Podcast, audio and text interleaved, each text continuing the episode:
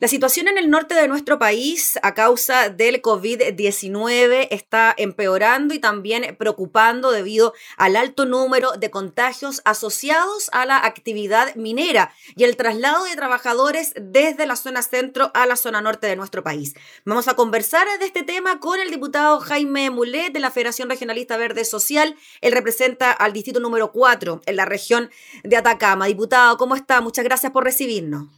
Muchas gracias a ti. Aquí estamos bien, pero muy preocupados, yo creo, como todos y todas. Sí, pues nos imaginamos, diputado, porque claro, si bien la preocupación mayor, podríamos decirlo, en relación al número de contagios está en la región metropolitana, ahora la situación también se vuelve compleja en la zona norte, no solo en su zona, diputado, sino también en Antofagasta. ¿Cómo está la cosa en Chañaral, Diego Almagro, Copiapó, Caldera, Tierra Amarilla, Vallenar, Freirina, Huasco, Alto del Carmen?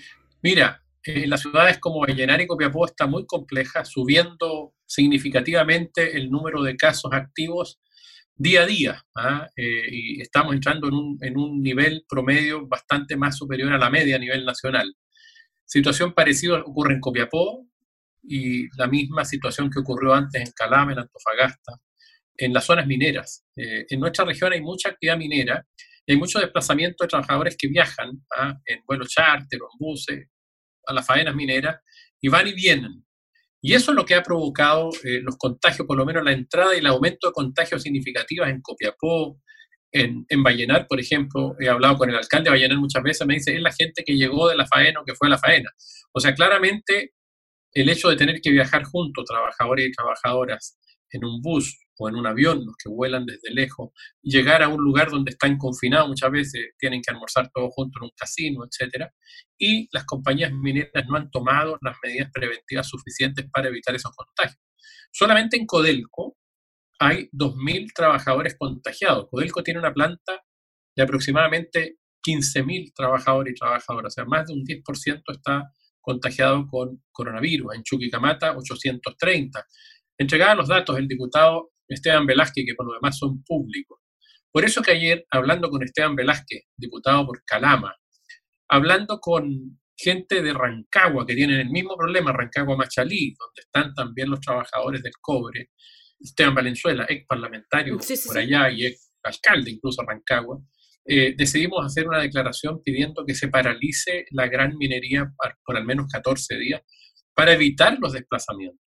Y fíjate que anoche tuve una reunión vía Zoom también con gente de la región de, O'Higgins y de la región de Biobío, donde hay muchos trabajadores y trabajadoras, fundamentalmente varones, que viajan al norte a las faenas mineras, digamos, ¿ah? y ellos tienen la misma percepción, que se contagian en el viaje o se contagian en los comedores de la faena, o sea, no solo afecta a la región donde está la actividad minera, sino que también afecta a la región de donde salen esos trabajadores, porque ocurre lo que siempre las autoridades te han dicho que hay que evitar, que es el desplazamiento. Con una persona que se desplaza, que no sabe que está contagiada, hay que tener claro que más de la mitad son asintomáticos, y que no se dan ni cuenta, dejan la embarrada, ¿cierto?, en un bus, en un avión, en una faena minera. Bueno, y eso es lo que ha ocurrido, y es, desgraciadamente, eh, nosotros creemos que hay que paralizar al menos 14 días, un periodo entero para ver quién sale y quién queda. Diputado Mulet, fíjese que estaba leyendo también declaraciones de los sindicatos mineros, por ejemplo, el presidente de la Federación de Trabajadores del Cobre, Patricio Elgueta, quienes están exigiendo cuarentena en la faena, agregan que sentimos que Codelco y el Estado están ocultando las cifras en cuanto al número de contagiados en las faenas. ¿Se correlaciona con lo que usted nos dice, diputado, de suspender las faenas por 14 días, esto que están pidiendo los trabajadores de los sindicatos, de que existan cuarentenas? Eh, yo no sé si es lo mismo, pero la cuarentena evidentemente ayuda, pero eh, para que sea efectivamente y total, nosotros creemos que es necesario paralizar al menos 14 días para tomar un periodo entero de incubación del, del, virus.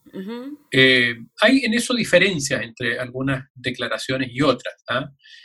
los trabajadores tienen mucho temor que los vayan a despedir, mucho, sobre todo los trabajadores contratistas. Entonces nosotros obviamente hacemos esta petición de suspensión de faenas, pero sin que desvinculen a los trabajadores. Son solamente dos semanas, que no es mucho.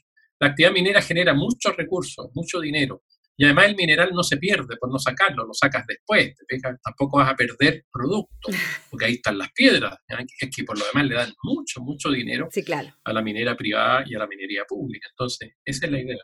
Sí, diputado Jaime Mulet, en esa misma línea, ¿no? Yo, como que estoy escuchando las voces, ¿no? De que no estamos en momentos económicos para paralizar faenas de la actividad minera por lo que representa el cobre para la economía de nuestro país. ¿Cómo ve usted eso? ¿Cómo responder a aquella también necesidad de mantener la economía vigente, pero por supuesto, y prioridad número uno, salvar la vida de las personas? Bueno, usted la pregunta lo dice, la prioridad número uno es salvar la vida de las personas. Eh, yo creo que el Estado no tiene por qué poner en riesgo a los trabajadores y trabajadoras de la minería. Creo que es hasta de alguna manera inmoral. Eh, es muy riesgoso hoy día lo que está pasando y las cifras así lo dicen. Lo que pasa hoy día en Calama, y además pasa porque no tomaron las medidas antes. Nosotros lo pedimos hace más de un mes. Por ejemplo, pedimos em, cordones sanitarios. El cordón sanitario implica que una persona no puede entrar a una determinada zona, ni puede salir, se acordona, por ejemplo, Calama, se hubiera acordonado o Copiapó se hubiera acordonado.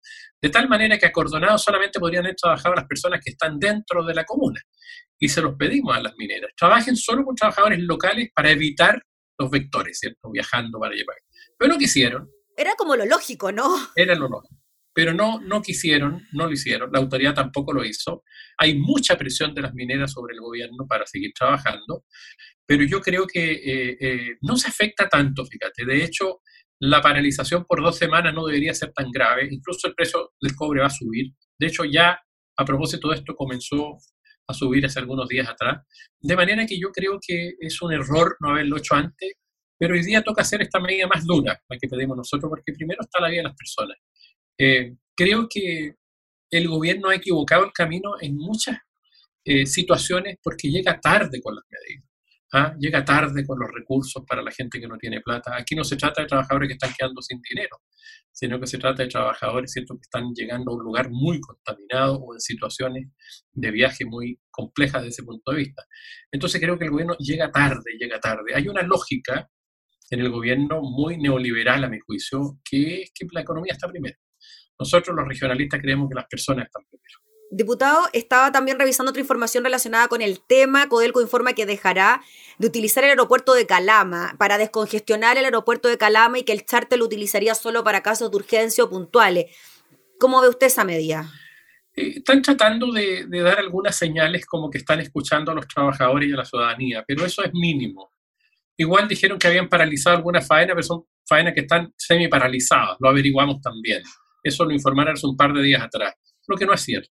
Aquí hay que paralizar derechamente los flujos de trabajadores y dejar solo los trabajos éticos necesarios que no se pueden paralizar. Te fijas, las fundiciones hay que tenerlas, ¿cierto? Entiendo yo, encendidas y otra serie de faenas que son mínimas para no incurrir en gastos mayores y que se hacen con un personal más bien limitado, ¿ah? para no dañar, digamos, todo el sistema. Eh, esos trabajos esenciales con turnos éticos que los trabajadores también están de acuerdo en que se tienen que hacer. Pero no, si aquí hay una lógica detrás que es la lógica del gobierno de Piñera, a nuestro juicio, ¿ah? que primero la economía, después las personas. Y, creo que además comete el error porque al final nos está saliendo más caro. Si se hubieran tomado las medidas antes, hubiera sido más barato, pero no entiende, la verdad. Una y otra vez no entiende. Yo espero que ahora lo hagan porque, por ejemplo, en Calama han muerto 120 personas ya, en Calama, me decía el diputado Esteban Velázquez. En Copiapó han muerto también unas cuantas, no tanto como en Calama, gracias a Dios todavía, pero la curva contagios aumenta. Ya el virus está dentro de Calama absolutamente o dentro de Copiapó, porque hay cientos de personas dentro de las ciudades. Ya, ya no se cortó la medida menos drástica, no se tomó a tiempo. Entonces ahora hay que ir a la más drástica, no queda otra, tenemos que defender la salud de los trabajadores y que defiendan la pega. Sí, diputado Mulet, lo último, en cuanto a lo que ocurre en la región de O'Higgins, ya que lo mencionó también. Claro, ahí tenemos la fundición El Teniente y se advirtió también de que la cuarentena en la región de O'Higgins era necesaria precisamente por esto y por la cercanía con la región metropolitana y por los traslados que se producen diariamente. Ahí también la medida llegó tarde en cuanto al decreto de cuarentena para la región de O'Higgins, ni siquiera para la región de O'Higgins, para Rancagua y. Claro, Anoche hablé con muchos dirigentes de allá, de, Rancagua, del eje Rancagua-Machalí. ¿ah? Tuve una reunión en la Federación Regionalista precisamente a propósito de esa declaración. Y es, pero la gente, eh, eh, es muy claro que el problema se produce en, los desplazamientos ¿ah? y en la falta de controles estrictos por parte de las mineras. Y la verdad es que eso lo sabemos desde el principio, ¿sí? Lo que hacen siempre para evitar el contagio es minimizar los desplazamientos en la región metropolitana, en todas partes. Eso es lo que se busca minimizar, ¿cierto? Bajar la actividad y eso es lo que no se hizo en la minería. Con la agravante que no solamente se mueven en la ciudad, porque ahí uno, si la ciudad tenía poco, bueno, podéis mantener la trazabilidad y tener el cuidado, pero acá se movían. Los que van y vienen de la minería son muchos de la región metropolitana que van al norte o de la región de O'Higgins o del Maule, entonces se, se han movido por todo Chile, la verdad en los aviones charter, en los buses, en los casinos. Es muy grave porque era evitable. Eso es lo que molesta, pues ya se sabe. O sea, no es que estemos en los primeros días de la pandemia, esto, esto se sabe. Pero bueno, creo que nunca es tarde, digamos, pero esto está cobrando vidas eh, que no debería haber cobrado y eso es muy doloroso. Y, y, van a tener que asumir la responsabilidad política, creo yo, en su momento. Eh, esto es muy grave. Muy bien, pues diputado Jaime Mulet, le agradecemos enormemente por el contacto para hablar de este tema que tanto nos preocupa. Veremos qué pasa entonces con su solicitud de que las mineras paralicen al menos por 14 días. Que esté muy bien. Gracias, diputado. Muchas gracias a ustedes, que estén muy bien también. Gracias.